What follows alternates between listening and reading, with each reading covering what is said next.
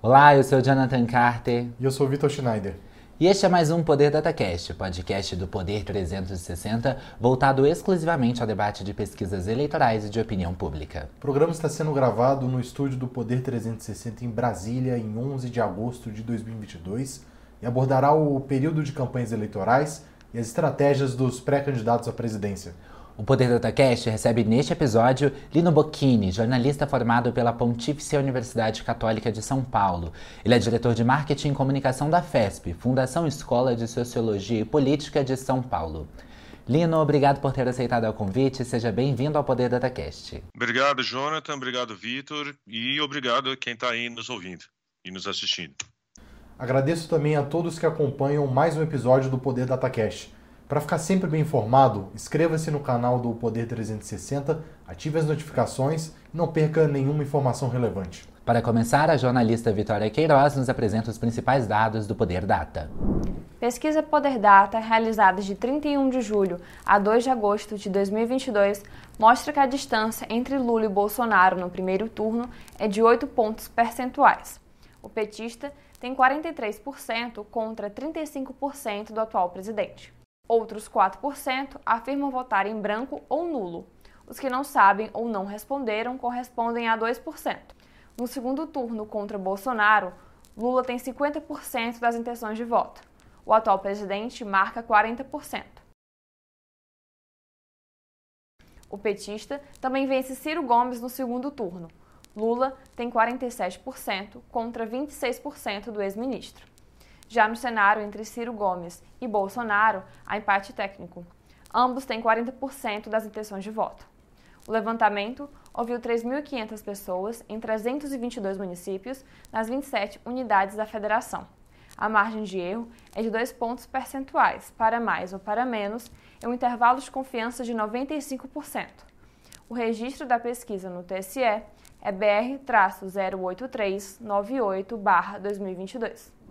Lino, em 16 de agosto começa oficialmente o período de campanha eleitoral na internet, mas muitos dos pré-candidatos já vinham vinculando peças publicitárias com conteúdo voltado às eleições nas redes sociais. Qual a diferença para esse novo momento? O que passa a ser permitido e o que continua proibido? É, é a partir de 16 de agosto, ou seja, terça-feira agora, começa a campanha para valer, como as pessoas costumam dizer. Ou seja, começa a poder fazer comícios, é, passeatas, distribuição de material impresso.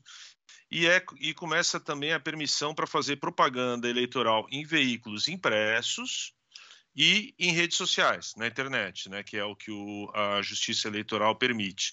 Tem uma série de regulamentações, a gente pode depois é, é, falar sobre elas, tem que estar claramente identificado, declarado, enfim. Mas, mas a grande diferença é, é justamente isso. E também é, outra coisa que marca, que as pessoas percebem, é, que fica bem claro que começou um novo momento, que os candidatos podem dar entrevistas como tal e podem pedir voto. É proibido que eles peçam voto, é proibido que seja divulgado o número nesse período que estamos gravando esse programa, por exemplo. A partir de terça-feira, pode pedir voto claramente, pode divulgar o número. A, a, a, todas as emissoras começarão a fazer é, é, entrevistas ou as chamadas sabatinas com, com, os candidatos e talvez debate, dependendo se eles vão ou não.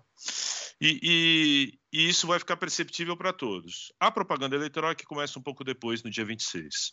Lino, embora a eleição de 2014 tenha dado os primeiros passos para a campanha política na era digital, essa estratégia ganhou maior notoriedade a partir de 2018 e reformulou em parte a importância de fatores como o tempo de rádio, de televisão das candidaturas. O que a eleição de agora pode trazer de novidade nas táticas dos marqueteiros? É, o, a, a, cada eleição muda um pouco e, e, eu creio que essa eleição não vai ser tão dominada ou decidida nas redes sociais como foi a eleição passada de 2018, por exemplo. É, é, isso ainda vai ter um peso enorme, infelizmente, principalmente na, nas operações de é, nas operações escusas, vamos dizer assim. Mas pouco a pouco, apesar do problema de escolaridade geral do país e tudo mais, as pessoas vão vão entendendo um pouco melhor como funcionam as redes sociais, como funciona o tipo de, de conteúdo que circula, né? O, a média da população vai, vai compreendendo um pouco melhor de que forma que isso é feito. Mas certamente vamos ter atores novos. A gente pode falar um pouco melhor deles, mas alguns atores novos, seguramente, que terão destaque, não tiveram nas últimas eleições presidenciais em 2018, últimas eleições gerais, né, que são cinco votos que a gente vai dar. É, o Telegram, que não era muito forte e que, e que vai ser um grande disseminador de conteúdo nem sempre ético. É, o TikTok, que não existia, né? Enfim, o TikTok, e o Kuai, que também não, não tem sido, está tá correndo um pouco fora do radar dos analistas convencionais ou mesmo de boa parte dos políticos, e o Kuai ele tem uma penetração gigantesca nas camadas mais populares. Mas os próprios candidatos estão atentos a esse tipo de balanço, né? O Bolsonaro, que foi o candidato que usou mais fortemente as redes, já mudou o perfil da campanha dele. Ele declarou um valor muito superior em gastos na, na campanha do que ele pretende gastar. E, e já está é, é, trabalhando e soltando peças e tudo mais uma, uma estrutura formal de marketing político que não existia na campanha de 2018. Né? Isso é, reflexo, um reflexo claro, mais um, né? da aproximação dele com o PL, com a, enfim, a, a, o fato dele rasgar a fantasia, digamos, e, e, e, se jogar no colo do centrão de forma mais clara. Então vem essa estrutura tradicional de campanha bem mais forte esse ano, no caso do Bolsonaro, junto com a questão das redes sociais. Lino, pegando num ponto que você acabou de comentar, disseminação de notícias falsas tornou-se um problema a ser resolvido, inclusive para assegurar a lisura do processo brasileiro.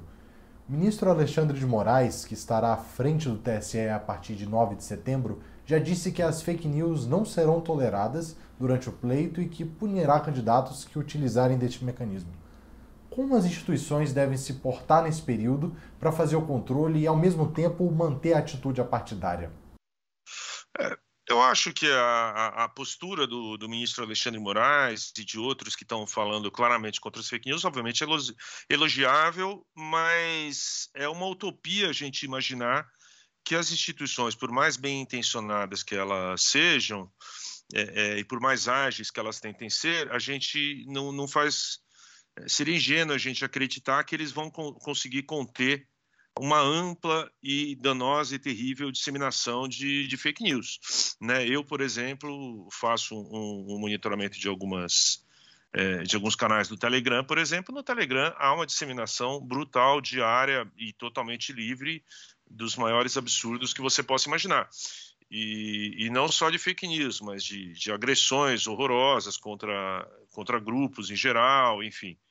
É, é, é, o, ações exemplares da justiça eleitoral ajudam, claro que ajudam, né? Assim, punições exemplares, ações exemplares.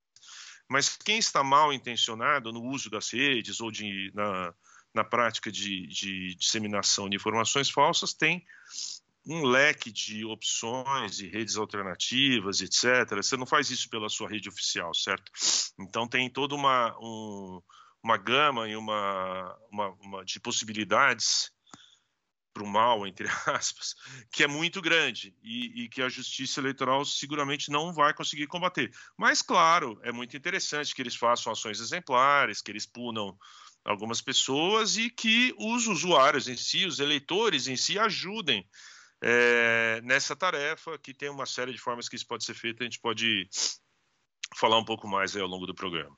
Lino, ainda falando sobre as ações das instituições nesse período pré-campanha, Lula e Bolsonaro adotaram estratégias diferentes na pré-campanha em relação à judicialização. Enquanto Lula registrou diversos processos contra o atual chefe do executivo, Bolsonaro discursava sobre atos do ex-presidente. Mas agora a estratégia de Bolsonaro parece ter mudado. O atual presidente registrou alguns processos no início do mês contra a pré-campanha de Lula. Como essa relação deve ficar nos próximos meses? Ela tende a se intensificar?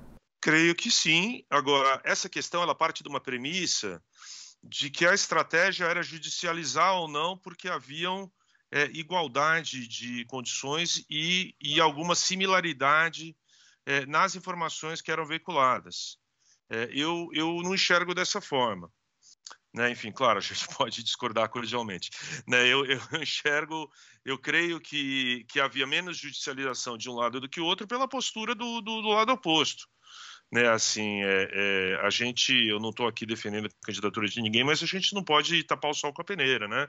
É amplamente estudado por, por entidades internacionais, enfim é, é, a campanha do Bolsonaro, tanto anterior quanto atual, já em curso, é, usa largamente do, do, do expediente de, de, de, fake news e de, de agressões e, e de meias verdades, que são as fake news mais eficientes, que você pega um, um, um pedaço de verdade, digamos assim, e, e transforma num em algo que não corresponde à realidade. Então, se você tem um lado, e aí não só do Lula ou Bolsonaro, assim, o Bolsonaro ele usa esse expediente, a campanha bolsonarista, mais do que todos os outros candidatos, não, não só mais do que o Lula.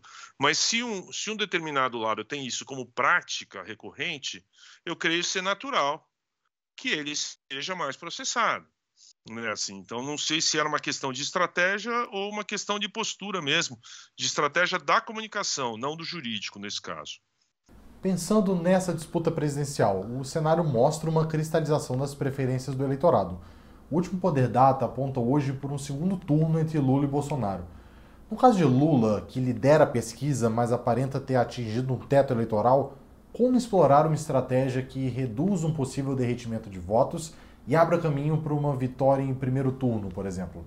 É, assim, o Lula está trabalhando fortemente nisso, né? Assim, haja visto os, os últimos capítulos principais da, da eleição, é, é, por exemplo, a retirada do Janones. Né? Eu acho que a retirada do Janones é chave nessa composição com o Janones e a retirada da candidatura dele, e não é que simplesmente o Janones saiu da eleição.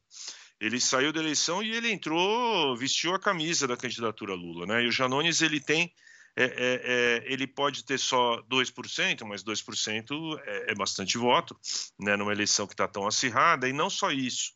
Ele é um candidato que tem uma penetração muito grande em Minas Gerais, que é o segundo maior colégio eleitoral do país. Ele tem uma, uma penetração muito grande nas redes sociais, né? Ele é o candidato com, com um dos maiores engajamentos e em determinados quesitos, inclusive o maior engajamento, mesmo estando lá atrás nas pesquisas. Bom, agora ele não está mais nas pesquisas. E o Janones ele ainda tem alguma ressonância no público evangélico, porque é bom a gente lembrar que o Janones ele é pastor, apesar de não explorar muito a questão da, da fé cristã dele na, na, na, disputa eleitoral. O Janones ele é, curiosamente, aliás, da igreja da Lagoinha, que é a mesma igreja da Damares, né? é uma igreja que tem praticamente só a sua atuação em Minas Gerais, muito fortemente em Belo Horizonte. O Janones faz parte da Igreja da Lagoinha, que é a mesma Igreja da Damares, e cujo o líder, que é o.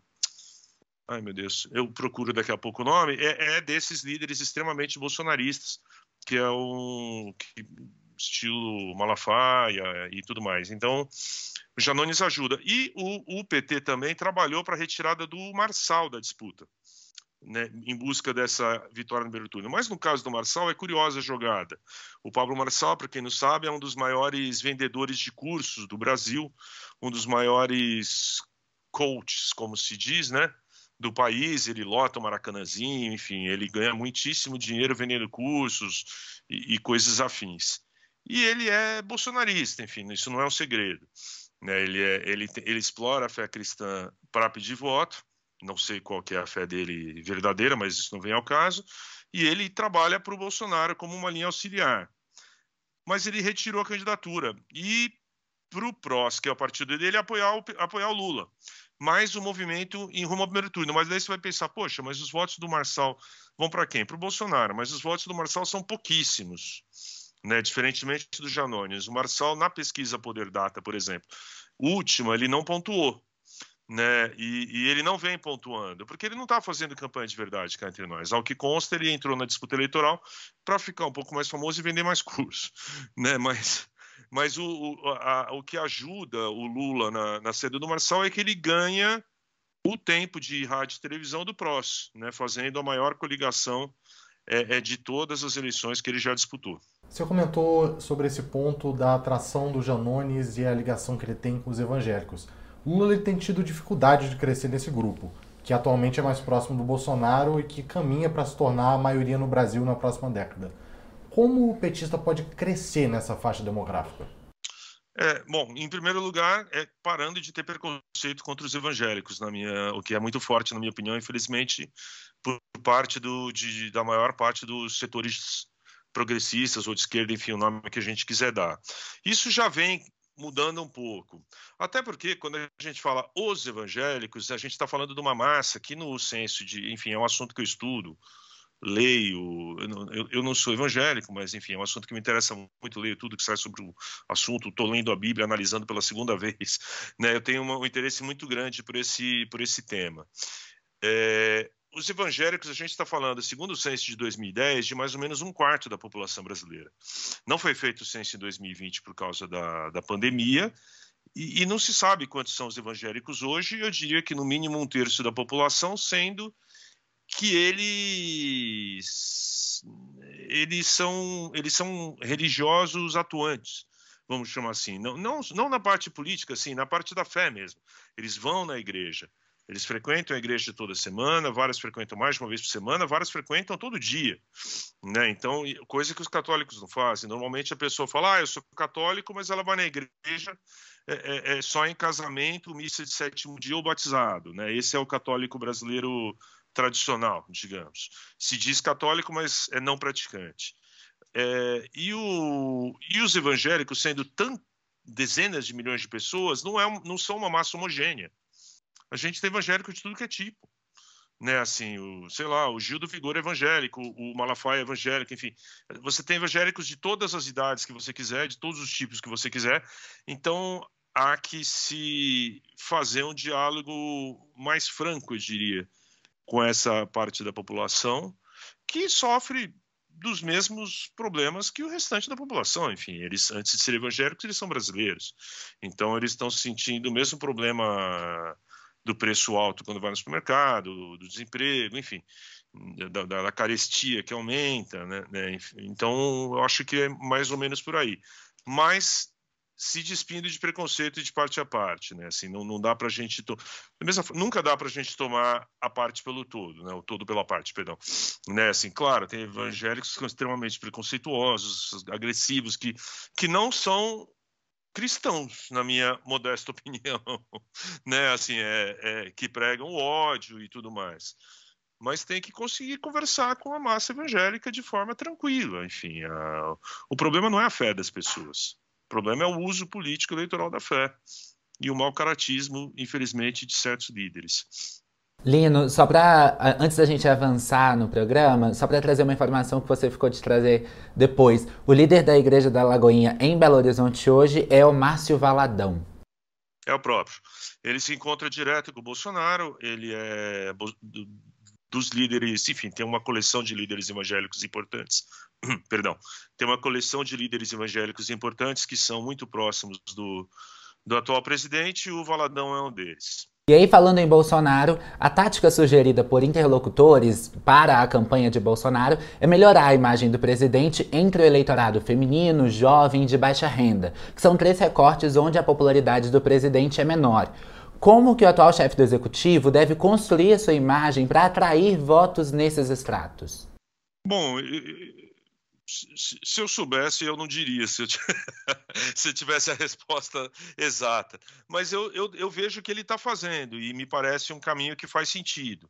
Ele está colocando a esposa dele para aparecer mais, né? Está tendo é, é, é, aparentemente ele não controla, ao, ao, que consta, não sei se tudo, mas o que colegas que eu converso dizem que isso é verdade. Aparentemente a Michelle tem uma certa autonomia, mas ela gosta muito da Damares, por exemplo, de verdade. Né? E a Damares tem influenciado ela para que ela entre cada vez mais na campanha. É, isso ajuda o Bolsonaro, obviamente. A Michelle tem até mais carisma do que o próprio Bolsonaro e reforça aí o apoio dos, do, dos evangélicos para ele. Enfim, ela, ela, é a famosa bela recatada do lar. Né? Assim, ela é o protótipo disso. Melhor ainda, mais até do que a Marcela. Né? Então, Marcela Temer, eu estou me referindo, né, que foi onde foi cunhado esse esse termo, digamos. E, o, e a outra parte que, que ele está fazendo, e que não é segredo algum, e que já está funcionando, ainda não apareceu nessa última pesquisa Poder Data, na minha opinião, pela data do campo. Data e data. Né? Assim, o campo ele era do fim de julho e começo de agosto. Então não pegou o impacto total do Auxílio Brasil, que provavelmente vai, vamos falar um pouco sobre isso. Mas o Auxílio Brasil ele impacta diretamente nesse público, porque ele é pago para as mulheres. Né? E, e, e impacta também em outros públicos, como de baixa renda, onde Bolsonaro precisa é, melhorar a imagem dele. Ele está tentando também de outras formas que eu acho menos eficientes, fazendo peças tradicionais de, de propaganda eleitoral, por exemplo. Os marqueteiros dele soltaram aquelas peças, duas, se eu não me engano, até agora. Uma dele conversando com jovens, outra dele conversando com mulheres, onde ele se mostra uma pessoa, um tiozão descontraído, digamos assim. Né? É a imagem que ele quer passar, uma pessoa do bem, tranquila tal. Faz parte dessa ação toda, mas eu creio que não se compara ao poder de Auxílio Brasil e Michele Bolsonaro nessa questão que vocês falaram. E aí, falando sobre o Auxílio Brasil, o Poder 360 já mostrou que no período do auxílio emergencial, lá na pandemia, o benefício demorou alguns meses para refletir na avaliação do governo. Contudo, as eleições já são em 50 dias. Há tempo para que o presidente fature eleitoralmente com esse programa? Na minha opinião, sim porque as pessoas estão. A situação econômica no Brasil está muitíssimo ruim. E aí, pessoas que estão. E você tem, segundo os, os, próprios dados oficiais, dezenas de milhões de pessoas passando fome no Brasil hoje. Então, na hora que você dá 200 reais a mais para uma pessoa, você muda a vida dela. 200 reais num mercado simples é uma boa compra.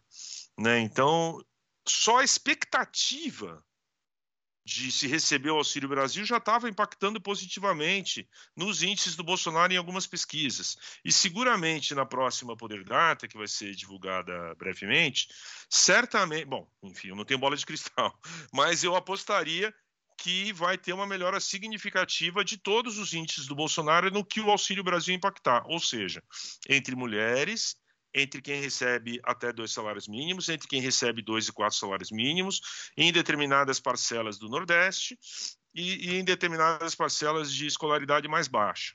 Né, assim, é, é, porque na hora que você tem um país com uma penúria tão grande, e isso é um projeto político, infelizmente, né, assim, você mantém a população miserável para que você possa controlá-la de forma mais fácil, né, assim, eu acho importante a gente problematizar um pouco isso, então, na hora que você dá 200 reais para uma pessoa, é claro que ela é, é, é, você muda a vida dela naquele mês, infelizmente, apesar de ser um dinheiro que, enfim, que, que para a maior parte, para pessoas como, de classe média, como a gente, ou como uma maior parte, provavelmente, de quem nos assiste, 200 reais não muda a vida de ninguém. Para alguém que está passando fome, muda. E talvez mude o voto. E Lino, você acha então que é capaz que com o Auxílio Brasil o Bolsonaro consiga reverter os números que ele tem tido na pesquisa? Porque nos últimos Poder Data ele vem posicionado em segundo e em segundo lugar. Você acha então que com o Auxílio Brasil ele pode virar e assumir a liderança? Eu, eu, é sempre difícil a gente falar de um fator só, né? Mas, mas eu diria que, que as ajudas econômicas que ele está proporcionando, que não são poucas, o Auxílio Brasil é a mais vistosa delas. Mas a gente tem ainda o Vale Gás, que também come vai começar, começou, perdão, a ser pago nessa última terça-feira, né? Assim, é, na terça-feira é, anterior a, ao dia que esse programa está sendo veiculado, ou seja, exatamente uma semana antes do período eleitoral, começou a ser pago, começou a agenda de pagamento do Auxílio Brasil, que é, é são 10 dias, enfim, eles dividiram por 10, de acordo com o número do, a numeração do, do, do PIS, se eu não me engano, então, do dia 12 ao dia 22 vai ser pago a primeira parcela do Auxílio Brasil engordado, digamos. E já está sendo pago também, nessas mesmas datas, o Vale Gás, que é de 110 reais. Ou seja, também é muito dinheiro. Você imagina uma família que está cozinhando a lenha, ou tentando fazer alguma gambiarra, enfim, qualquer, ou está comendo comida fria, é, você receber um auxílio para você poder comer uma comida quente, esquentada com gás. É, infelizmente, é nesses patamares que a gente está discutindo a, a, a, mudança na vida das pessoas, né? Assim, a gente tem uma parcela muito grande do Brasil muito pobre. Então, esse tipo de coisa faz muita diferença. E aí você, além disso, tem o auxílio caminhoneiro, que eu esqueci agora o valor, talvez, e o auxílio taxista. Os, ta, os taxistas estão felizes da vida é, é, é Porque entre setembro e, e, e dezembro eles vão ganhar mil reais extra. Os caminhoneiros, se não me engano, é o mesmo valor. Então, é, é, fora o arrepio do. O, o, enfim, ele explodiu com o caixa dos estados para conseguir conter um pouco o preço da gasolina. Essa operação da gasolina custou 80 bilhões de reais para o cofre dos estados. O Auxílio Brasil custou mais 40. Enfim, é, o, o, o, motivo oficial, digamos, da queda da, da, da, derrubada da Dilma, que foi as chamadas pedaladas fiscais, é, é, é dinheiro de pinga perto desse enfim, arrombamento fiscal que está sendo feito pelo governo Bolsonaro comprando votos. Essa é a verdade. Assim, eu acho importante a gente dar para as coisas o nome que elas têm, porque se o benefício é só no período eleitoral, é difícil a gente não classificar de outra forma que não uma compra de voto. Agora, é difícil a gente analisar se só isso será suficiente, até porque vão ter muitos outros elementos, mas seguramente vai melhorar os índices dele, já está melhorando em pesquisas mais recentes, e eu apostaria que na próxima Poder Data já vai melhorar os índices dele em todas as camadas, em todos os recortes.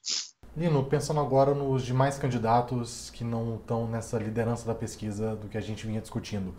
O candidato do PDT à presidência, o Ciro Gomes, tem como marqueteiro o João Santana foi responsável por liderar três campanhas vitoriosas à presidência no Brasil e também outras pela América Latina.